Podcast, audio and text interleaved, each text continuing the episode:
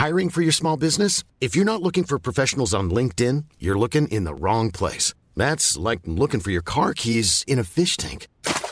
LinkedIn helps you hire professionals you can't find anywhere else, even those who aren't actively searching for a new job but might be open to the perfect role. In a given month, over 70% of LinkedIn users don't even visit other leading job sites. So start looking in the right place. With LinkedIn, you can hire professionals like a professional. Post your free job on linkedin.com slash people today. Bonjour, c'est Zoé de Louis.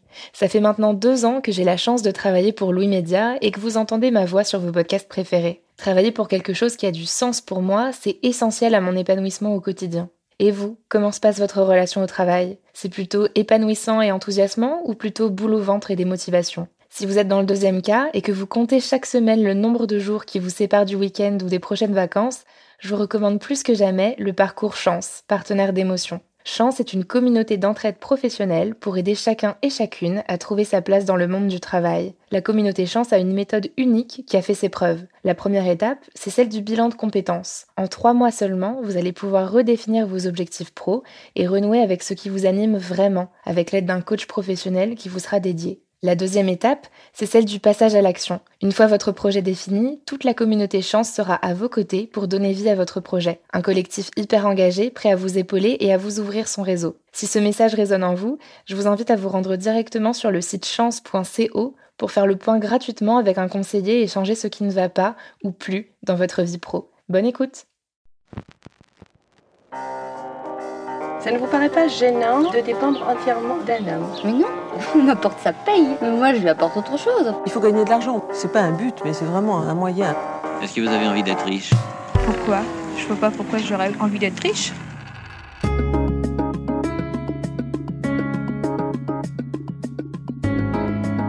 Tiens, je ne l'emporterai pas dans ma tombe.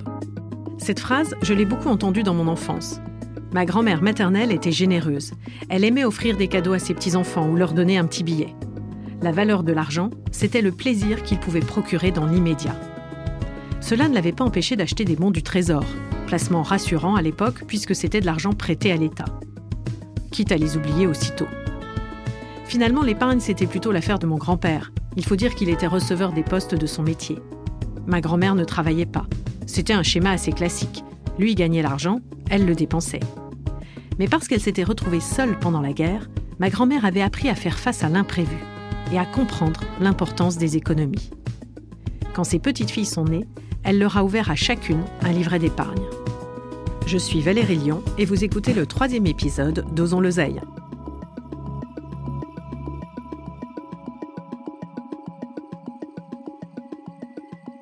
Les Français sont des épargnants, c'est quelque chose qui fait partie de nos gènes.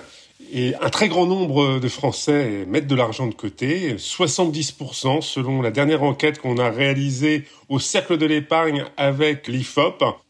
La personne que vous entendez, c'est Philippe Crevel. Il est économiste et dirige le Cercle de l'épargne, un think tank dédié à l'épargne, la retraite et la prévoyance. Le Cercle de l'épargne publie régulièrement des études qui analysent le comportement des Français face à l'épargne. Ce que l'on constate, c'est que la grande majorité des Français épargnent, et ce, pour plusieurs raisons. Un des premiers objectifs, c'est avoir de l'argent de côté pour faire face à des problèmes de revenus, à des problèmes de santé, à des problèmes techniques, changer sa voiture, changer sa machine à laver. Ça, c'est l'épargne de précaution, c'est le premier objectif que les Français ont en mettant de l'argent de côté. Le deuxième objectif, c'est la retraite, c'est préparer financièrement la retraite. Donc, les Français épargnent principalement pour couvrir les dépenses importantes ou imprévues du quotidien, mais aussi pour s'assurer un complément de revenus au moment de leur retraite. Cependant, il existe une différence entre les hommes et les femmes. En valeur, les femmes épargnent moins que les hommes. Pourquoi? La première raison, bien sûr, ce sont les écarts de revenus. Le revenu moyen des femmes est inférieur légèrement encore, malheureusement, à celui des hommes. Il y a un écart autour de 20%. Ah, d'ailleurs, je dis légèrement, c'est quand même assez substantiel. Et donc, de facto, elles ont un peu moins d'argent à mettre de côté que les hommes.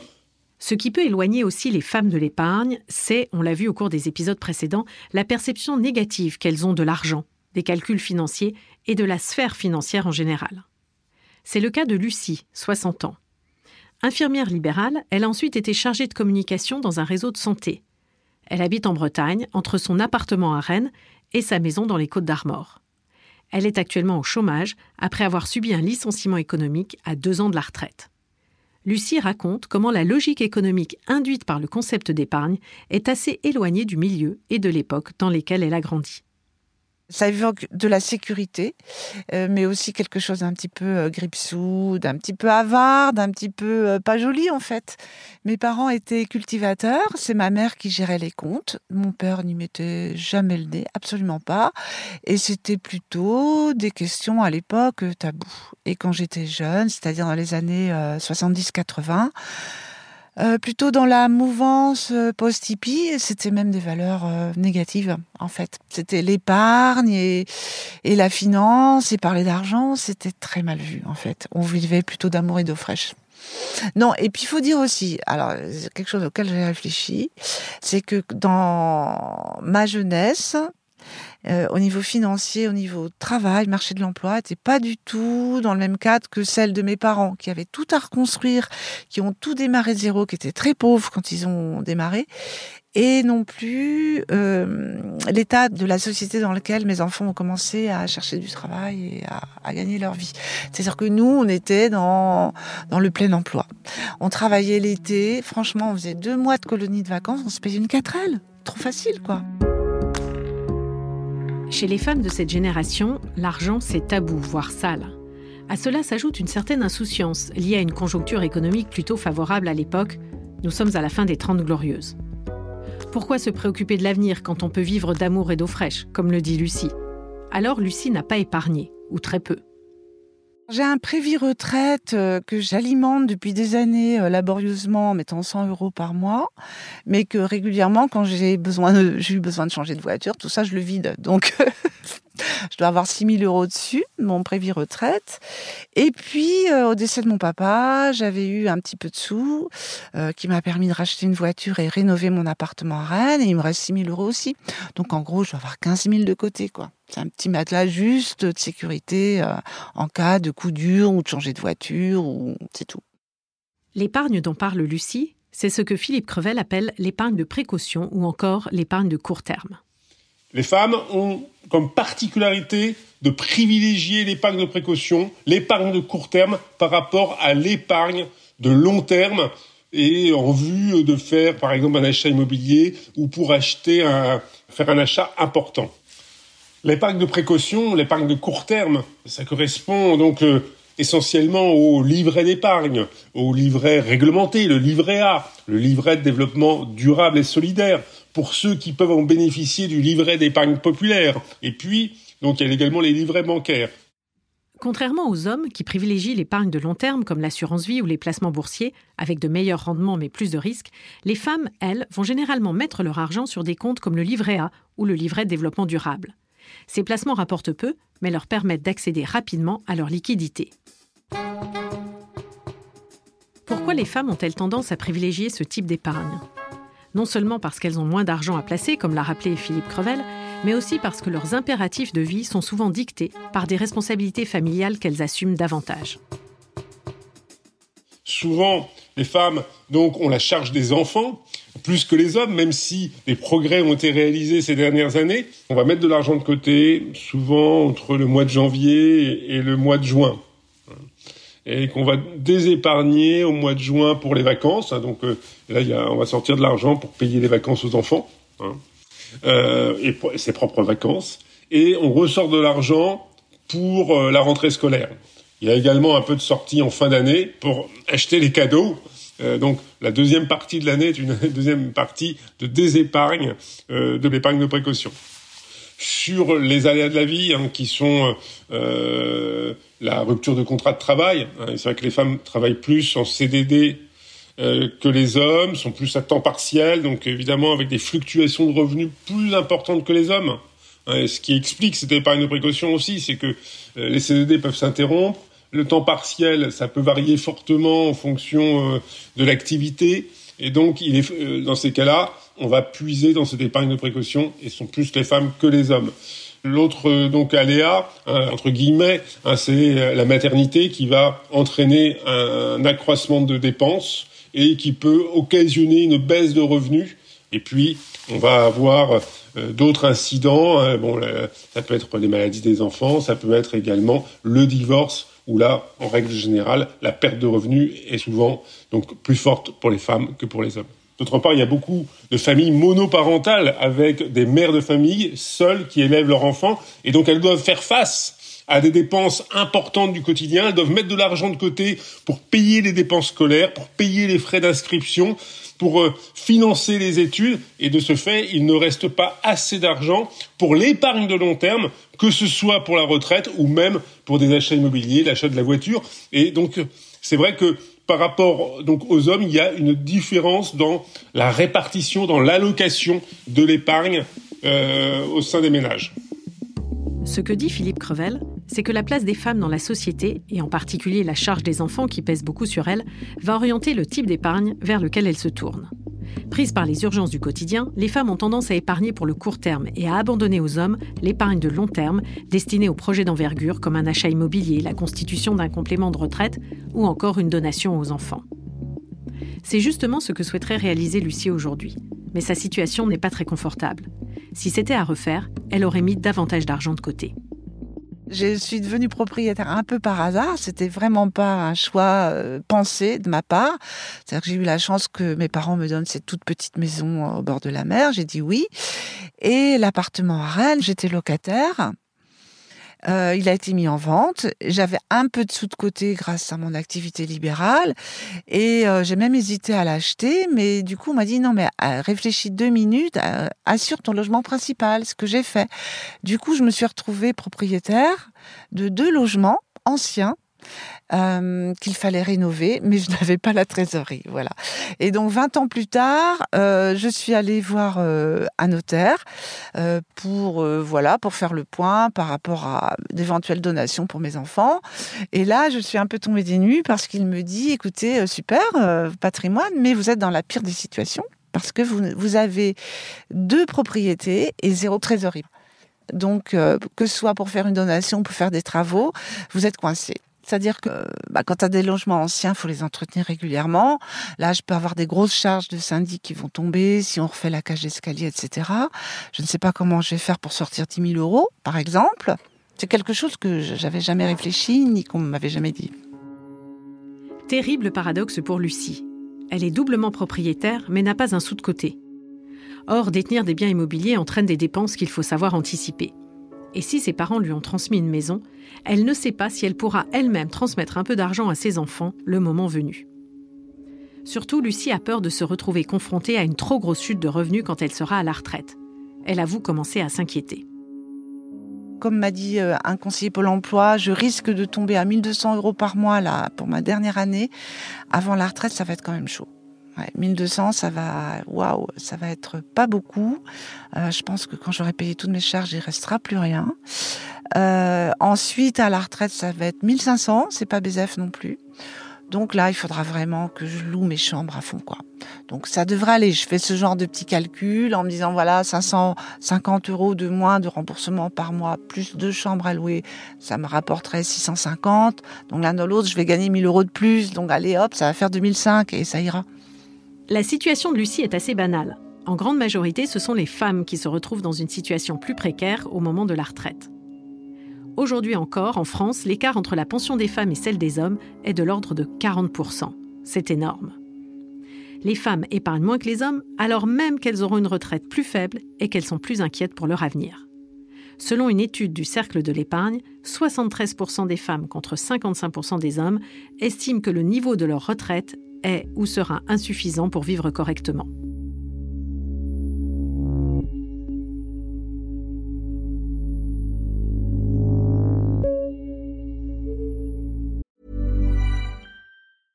I'm Sandra, and I'm just the professional your small business was looking for. But you didn't hire me because you didn't use LinkedIn jobs. LinkedIn has professionals you can't find anywhere else, including those who aren't actively looking for a new job but might be open to the perfect role, like me.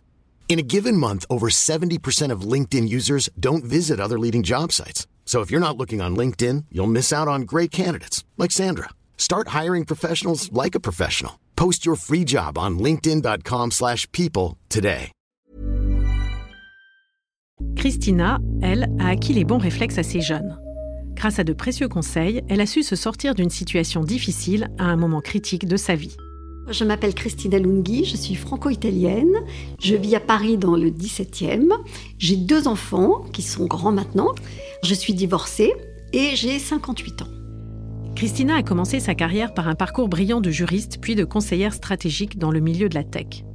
Elle gagne très bien sa vie, son mari aussi. Ils vivent en Italie où elle donne naissance à leur premier enfant. Mais son mari perd son emploi, on retrouve un autre à Paris et la famille suit. C'est là que Christina devient très dépendante de son compagnon. Comme mon ex-mari gagnait bien sa vie et qu'il ne voulait pas que moi je gagne trop pour les questions fiscales, j'ai dû mettre en stand-by mon développement économique. Et donc, en mettant en stand-by mon développement économique, eh bien, je n'ai pas fait ce que j'aurais dû faire. Et pendant pas mal d'années, pendant plus de dix ans, je n'ai absolument pas épargné. Un jour, cela n'arrive pas qu'aux autres, elle décide de divorcer. Ce qui va être une véritable épreuve d'un point de vue matériel. Pendant dix ans, elle a sacrifié sa carrière et perdu son autonomie financière. Ne bénéficiant plus des mêmes rentrées d'argent, elle se retrouve dans une situation très précaire. Elle remonte la pente en développant une nouvelle activité de conseil sur le thème de l'égalité homme-femme. Mais surtout, elle réussit à se maintenir à flot grâce aux judicieux conseils que lui avaient donnés sa mère et une amie de fac lorsqu'elle était plus jeune. Ma mère, quand j'étais petite, euh, me disait toujours, et disait d'ailleurs euh, à ma sœur également, que notre plus grand investissement, c'était nous-mêmes, et donc nos diplômes, avoir une qualification pour pouvoir travailler. Et vraiment, l'autonomie financière, c'était vraiment euh, le grand message.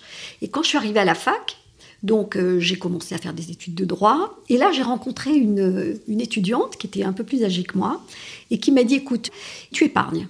Donc tu t'ouvres un, petit contrat d'assurance vie, n'importe quoi, mais tu mets même très peu d'argent, mais tu épargnes. Et donc c'est ce que j'ai fait aussi. J'ai commencé euh, très très jeune euh, à mettre. J'ai eu de la chance de pouvoir aussi euh, avoir une allocation de recherche quand j'ai fait mon doctorat, donc j'avais un salaire et donc je mettais chaque mois un petit peu, une toute petite somme. Mais une toute petite somme mise très tôt peut apporter un petit matelas très important quand vous commencez dans la vie, soit parce que vous voulez vous acheter un appartement, soit parce que vous voulez monter votre entreprise ou n'importe quel investissement. Et donc, tout en étant étudiante, j'ai aussi constaté que louer un appartement, était une perte d'argent et que pour la même somme, on pouvait avoir un appartement à l'achat. Et donc c'est ce que j'ai fait. Je suis arrivée à investir et euh, par la suite, quand j'ai quitté cet appartement pour euh, démarrer ma vie professionnelle à l'étranger, je l'ai mis en location, ce qui fait que c'était euh, c'était une copine qui le louait, et ce qui fait que j'ai pu continuer à capitaliser et à garder mon appartement non seulement Christina achète un appartement alors qu'elle est encore étudiante, mais suivant les conseils de son amie de fac, elle met aussi de l'argent de côté dans une assurance vie. Je devais mettre quelque chose comme 50 euh, francs peut-être. C'était rien, mais c'était une petite tirelire. Ce qui était intéressant dans l'assurance vie, c'est que, comme on vous dit, vous prenez date et ça vous permet d'avoir euh, par la suite euh, des avantages fiscaux euh, le jour où vous voulez retirer l'argent au bout d'un certain nombre d'années. Et comme je faisais un doctorat de droit en assurance, c'était aussi une mise en application de ce que j'étudiais. Au moment du divorce, Christina avait déjà vendu son appartement pour suivre le train de vie de son mari. Heureusement, il lui reste son assurance vie. C'était un prélèvement sur mon compte. Donc je n'avais pas y penser à cette épargne-là. C'est pas comme l'achat de l'appartement que j'ai revendu pour euh, alimenter euh, des dépenses familiales pendant la période où je ne travaillais pas. Mais euh, une épargne qui est constituée sous forme de prélèvement automatique sur votre compte, c'est génial parce que vous ne vous en rendez plus compte et ça capitalise pour vous. Et donc, quand j'ai eu besoin d'argent pour payer les avocats au moment du divorce, pour euh, reprendre un appartement toute seule, alors que j'avais plus de fiches de paye, euh, cette petite épargne que j'avais constituée sous forme d'assurance vie, la banque savaient qu'ils que, voyaient les comptes. Donc, euh, ça les rassurait. Et ils se disaient, jusqu'à un certain montant, on peut la suivre. Puis ils ont...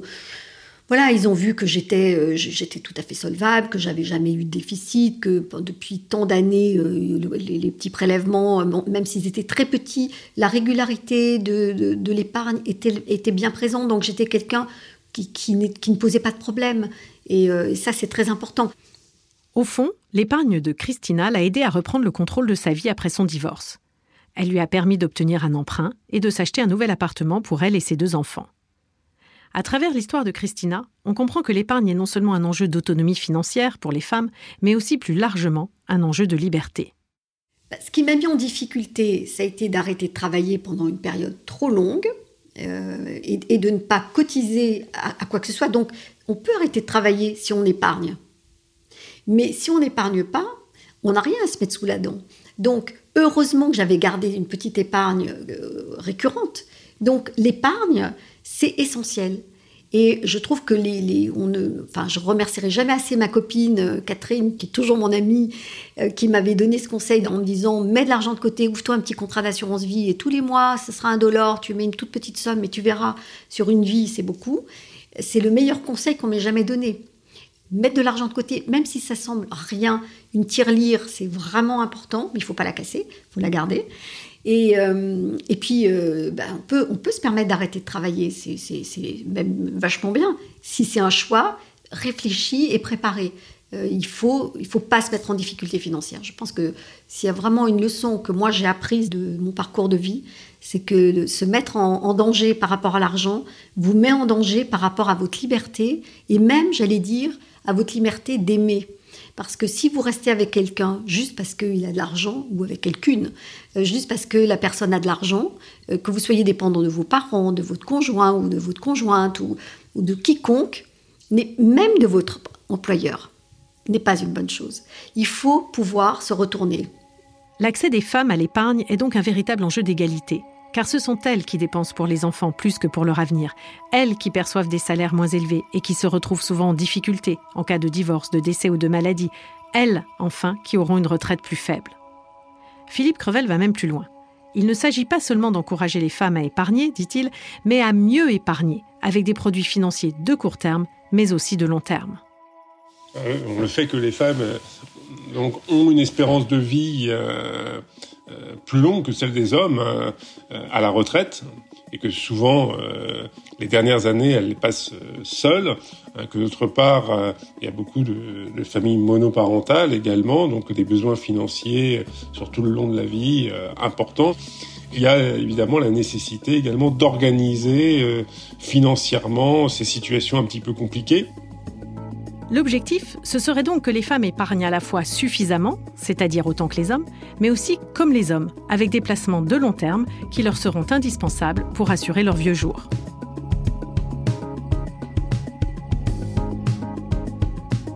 Lucie et Christina nous disent finalement la même chose. Faire fructifier son argent, c'est une assurance tout risque. Mais pour cela, il faut oser aller voir son banquier et regarder au-delà de l'urgence du quotidien. Il faut accepter d'envisager toutes les situations, même celle qu'on redoute le plus. S'imaginer sans job, sans toit, séparé, seul ou tout simplement vieille. Bref, se demander et si je ne devais compter que sur moi-même?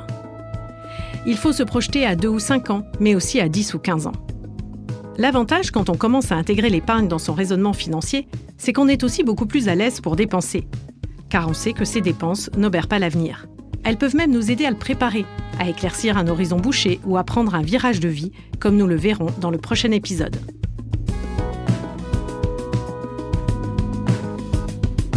Je suis Valérie Lyon, journaliste chez Bayard Presse, et vous venez d'écouter le troisième épisode d'Osons l'oseille, un podcast de Vive, la newsletter qui chaque semaine explore la relation des femmes à l'argent et à l'économie. Osons l'oseille est produit par Louis Créative, l'agence de contenu audio de Louis Média. Camille Maestracci a participé à l'écriture et à la production de cet épisode. La musique a été composée par Jérôme Petit, qui assure également la réalisation et le mix de cette série. Agathe Welcome est la chargée de production d'Ozon l'Oseille. Nathalie Rousseau lui donne un écho sur les réseaux sociaux. Ce podcast a également vu le jour grâce au soutien de nos partenaires, Disons Demain, L'Oréal et Orange, engagés à nos côtés pour le développement du média Vive. Si cet épisode vous a plu, n'hésitez pas à laisser des étoiles et des commentaires et à vous abonner à notre newsletter Vive sur vivesmedia.fr. À très vite pour notre quatrième épisode. Osons dépenser.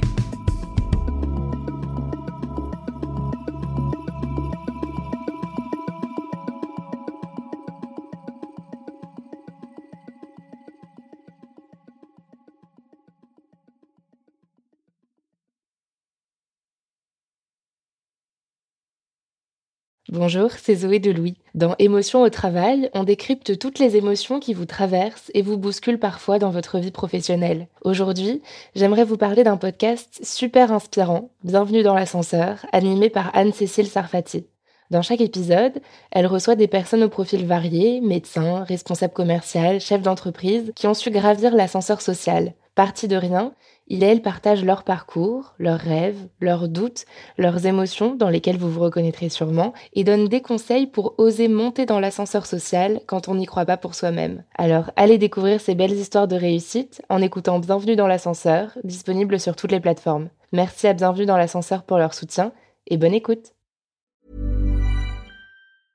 When it comes to your finances, you think you've done it all. You've saved, you've researched, and you've invested all that you can.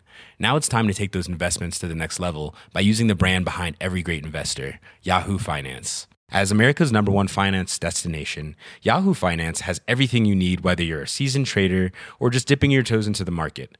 Join the millions of investors who trust Yahoo Finance to guide them on their financial journey. For comprehensive financial news and analysis, visit yahoofinance.com, the number one financial destination, yahoofinance.com.